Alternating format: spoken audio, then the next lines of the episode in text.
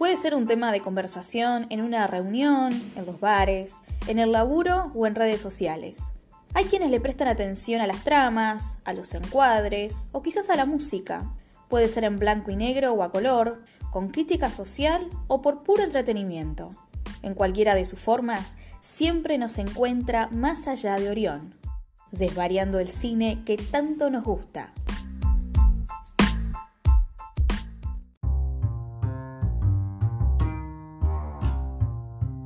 Hola, ¿cómo andan? Arrancamos un nuevo episodio de Más allá de Orión, el episodio 14 de esta primera temporada.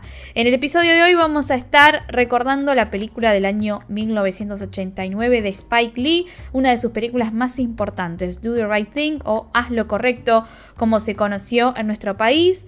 Además, en las recomendaciones nos vamos a estar centrando en tres biopics o películas biográficas. Elegimos tres muy buenas películas basadas en historias reales, eh, en esta especie de subgénero que son las, las biografías, que quizás muchas veces terminan teniendo una estructura más o menos similar, así que la idea es poder recomendar algunas de las que más se destacan dentro de lo que sería este subgénero. Eh, recuerden que estamos en redes sociales, en Instagram o en Facebook nos encuentran como Más Allá de Orión. También eh, todas las, toda esta primera temporada, todos estos 14 episodios, los pueden escuchar a través de las plataformas y también todos los viernes a las 20 en la Radio UNER de Concepción del Uruguay en la 91.3 FM. Así comenzamos el episodio 14 de Más Allá de Orión.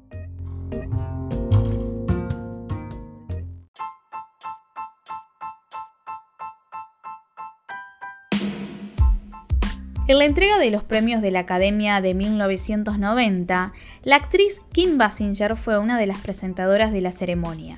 En plena presentación dijo, tenemos cinco grandes películas aquí y son buenas por una sola razón, porque dicen la verdad.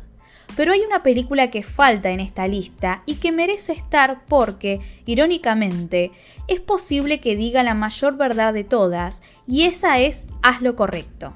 La película de Spike Lee solamente tuvo dos nominaciones en la entrega de ese año, a Mejor Guión Original y a Mejor Actor de Reparto. Pero para muchos fue la mejor película de ese año. Casualmente la película ganadora fue Conduciendo a Miss Daisy, película que aborda la cuestión racial dirigida por un director blanco, donde un chofer negro trabaja para una señora blanca y amistosamente aprenden a convivir en medio del contexto de segregación a comienzos de la década del 60 en Estados Unidos.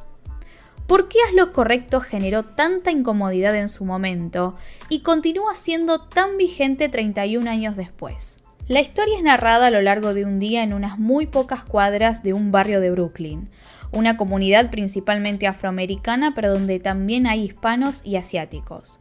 Allí conocemos a Mookie, interpretado por el mismo Spike Lee, un joven repartidor de pizza que trabaja para la pizzería del italo-estadounidense Sal y sus hijos Pino y Vito, trabajo que lo lleva a cruzarse con vecinos y amigos todo el tiempo, y es testigo de las tensiones y el racismo en sus habitantes.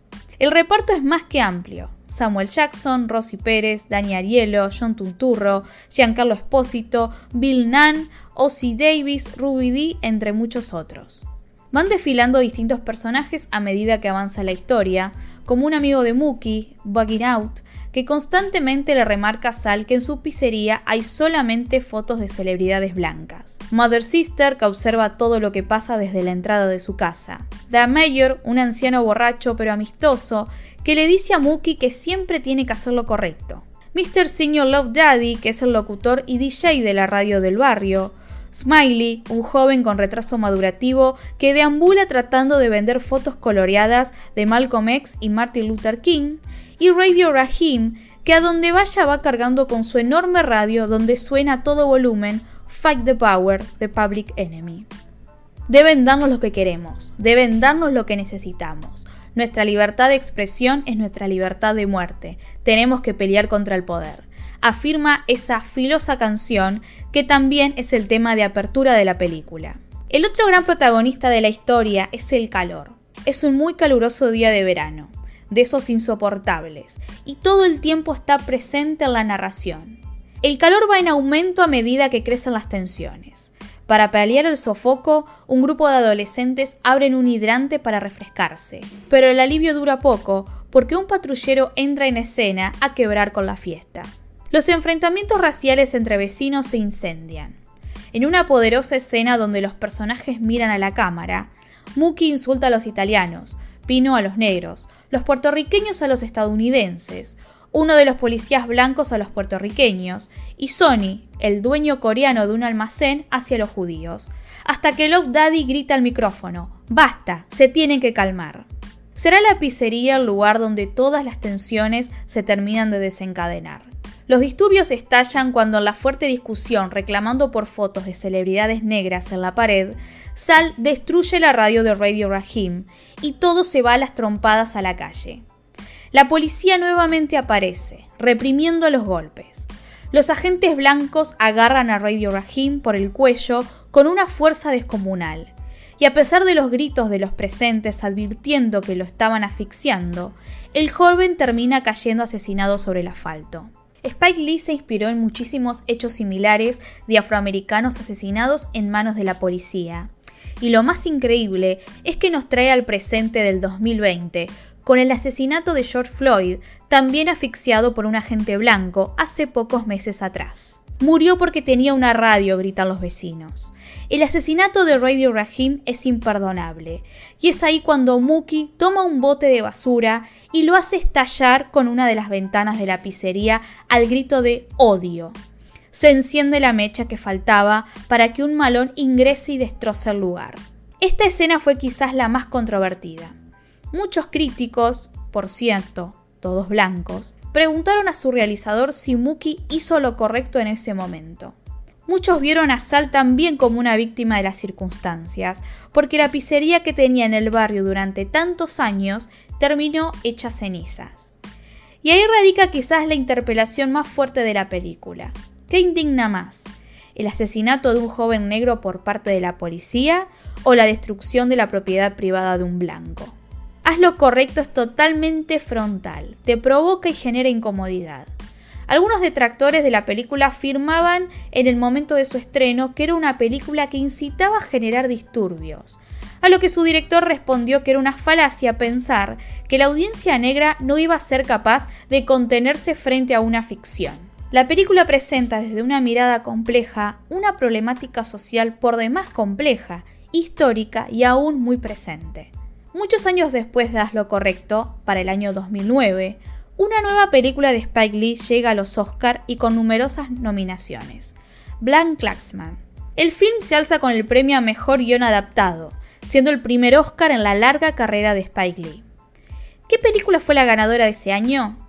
Green Book, una película que aborda la cuestión racial dirigida por un blanco, donde un chofer blanco trabaja para un músico negro y amistosamente aprenden a convivir en medio del contexto de segregación a comienzo de la década del 60 en Estados Unidos.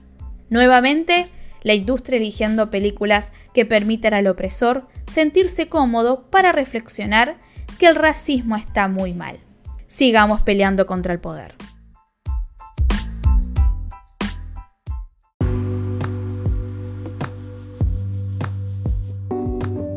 Y llegó el momento de las recomendaciones. Te había adelantado que en el episodio de hoy vamos a estar abordando tres eh, biopics o películas biográficas y elegí tres eh, de alguna manera tratando de salir de lo tradicional, de lo que son las películas biográficas. Por lo general, al menos en las películas biográficas de, de, personas famosas o de celebridades, suele haber como una estructura narrativa más o menos similar que es niñez traumática, ascenso al estrellato, etapa oscura, redención y quizás muerte temprana o no. La idea es un poco salir de esa clase de películas y entrarnos a, otras películas que son biográficas, basadas en historias reales, basadas en personas reales, pero que también son muy, buenas películas. Para arrancar estas tres recomendaciones, Ed Wood del año 1994, una de las mejores películas dirigidas por Tim Burton, protagonizada obviamente por Johnny Depp, el actor fetiche de Tim Burton, en donde Johnny Depp interpreta a Ed Wood, este célebre director de cine de clase B, de culto, de la década del 50, que este, digamos, la historia se desarrolla en los años en donde este director, con muy bajo de muy bajísimo presupuesto, empieza a rodar sus primeros largometrajes en películas como Glenn o Glenda, La novia del monstruo y la que es la obra cumbre de este director, Plan 9 del espacio exterior. Digamos, la película que, que, que tiene un poco de drama, un poco de humor y un poco de todas esas mezclas de estilos que suele hacer Tim Burton y que de alguna manera Ed Wood, o sea, esta película, además de contar la historia de Ed Wood, también es un gran homenaje que Tim Burton realiza de este director y también una reivindicación de este director este, como un gran artista de lo que fue el cine de clase B. Entonces, la historia se desarrolla sobre las distintas vicisitudes que está teniendo este director para poder conseguir financiamiento de sus películas, este, cómo terminaban utilizando set de filmación de otras películas casi de forma clandestina, metiéndose en estudios, por ejemplo, sin ningún tipo de permiso. Y también cómo Ed Wood comienza a tener, digamos, ayuda de muchos personajes sumamente excéntricos y sumamente raros que de alguna manera se suman a poder eh, ayudarlo a poder realizar estas películas.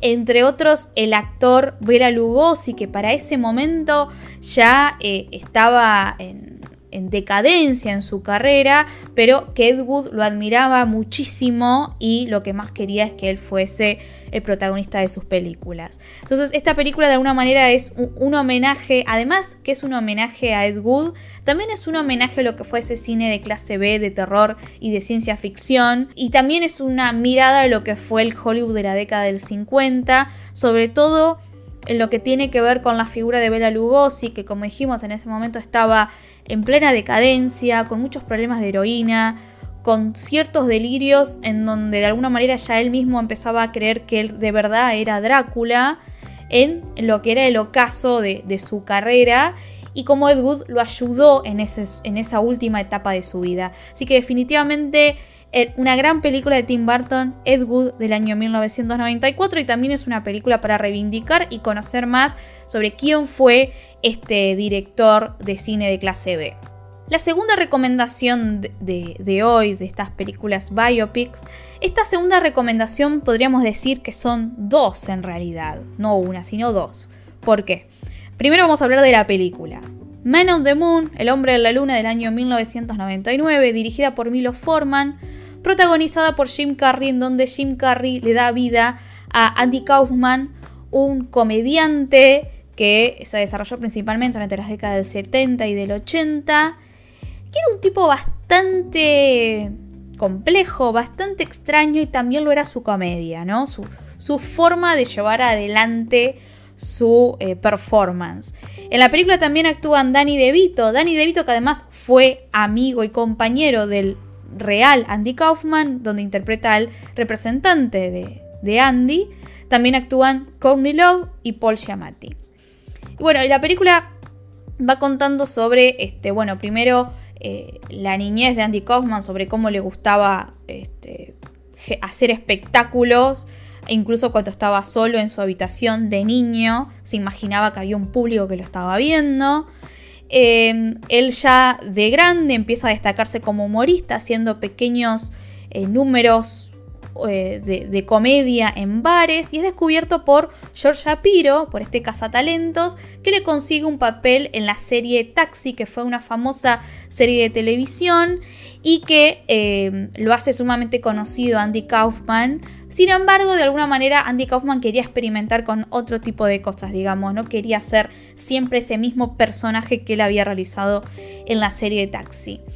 Entonces, bueno, y así empieza a hacer muchísimas locuras como crear una especie de alter ego llamado Tony Clifton, eh, que era un personaje que el mismo Andy Kaufman interpretaba, eh, pero no decía que él era Tony Clifton, aunque todos sabían que era él, pero a veces no era él, sino que era su colega voz muda, que era de alguna manera el que... el, ayudante, el socio de él y que también estaba detrás de muchos de esos números de comedia que el mismo Andy Kaufman escribía y realizaba hacer cosas locuras como organizar espectáculos de lucha libre contra mujeres, él peleando contra mujeres, es decir, un tipo sumamente provocador y que era eh, y que también era muy extraño eh, para sus conocidos, para su entorno, tratar de entender quién era verdaderamente Andy Kaufman, que es una pregunta que queda todo el tiempo en la película. ¿Quién era realmente este hombre? ¿Hasta dónde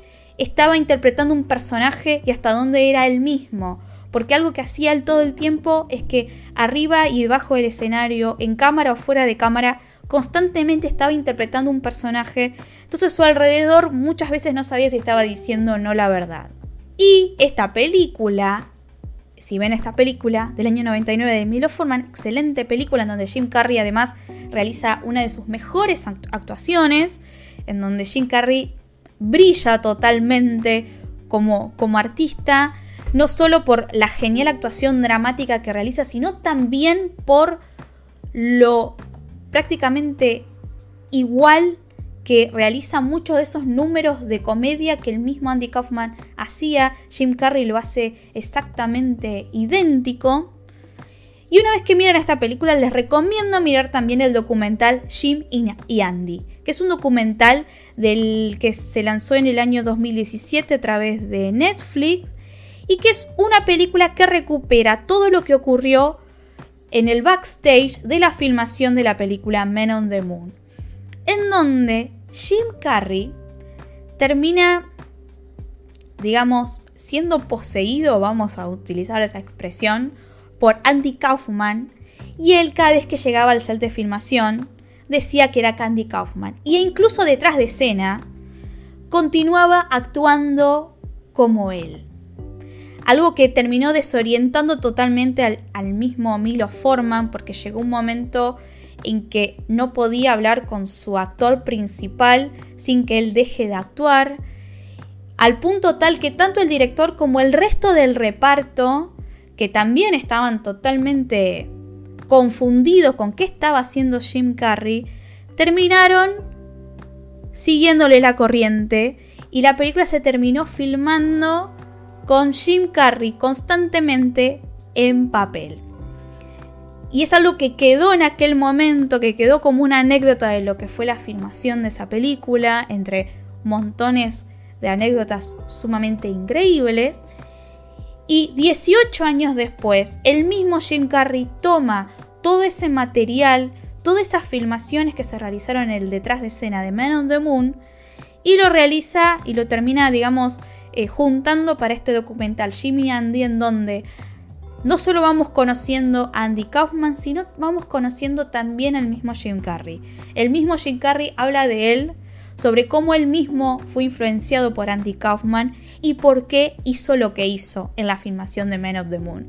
Así que increíble eh, es eh, esta película y este documental definitivamente hay que verlos seguido. Son, además que es una gran película y un gran documental, podríamos decir que es una gran obra completa si juntamos Men on the Moon y el documental Jimmy Andy. Y la tercera recomendación de hoy de estas películas biopic que elegimos es I'm Not There del año 2008 del director Todd Haynes y que es una película que eh, se basa en la vida, digamos, cuenta la vida del el legendario Bob Dylan.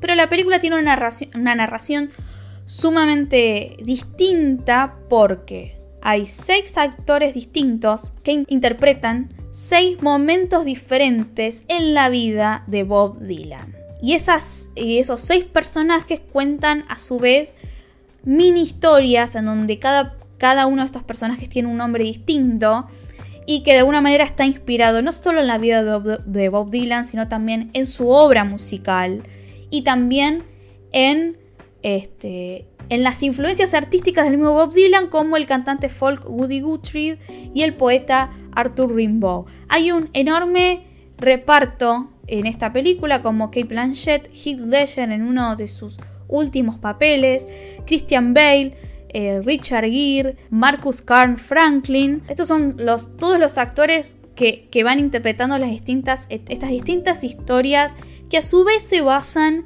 en las distintas etapas de la vida de Bob Dylan. Sumamente compleja es esta película. Es una película que merece conocer, necesariamente merece conocer vida y obra de Bob Dylan, si no va a ser muy complicada de entender.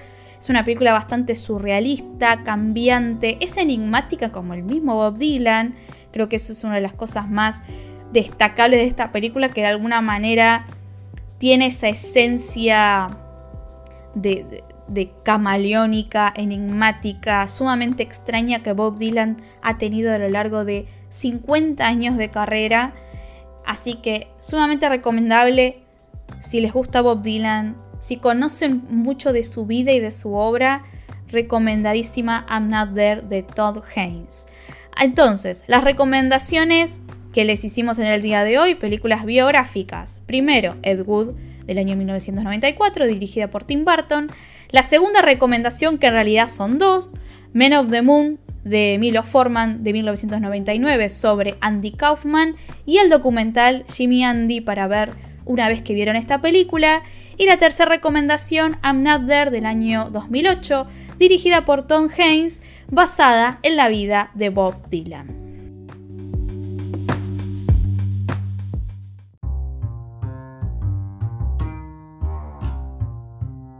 Y así llegamos al final del episodio 14 de Más allá de Orión. Recuerden escuchar todos los episodios anteriores a través de Spotify, Anchor, Google Podcast. Estamos saliendo todos los viernes a las 20 en la radio UNER de Concepción del Uruguay en la 91.3 FM. También recordad de seguirnos en Instagram y en Facebook. Nos encontrás como Más allá de Orión. Y así nos vamos y nos vamos a ver la próxima semana cuando nos encontremos más allá de Orión.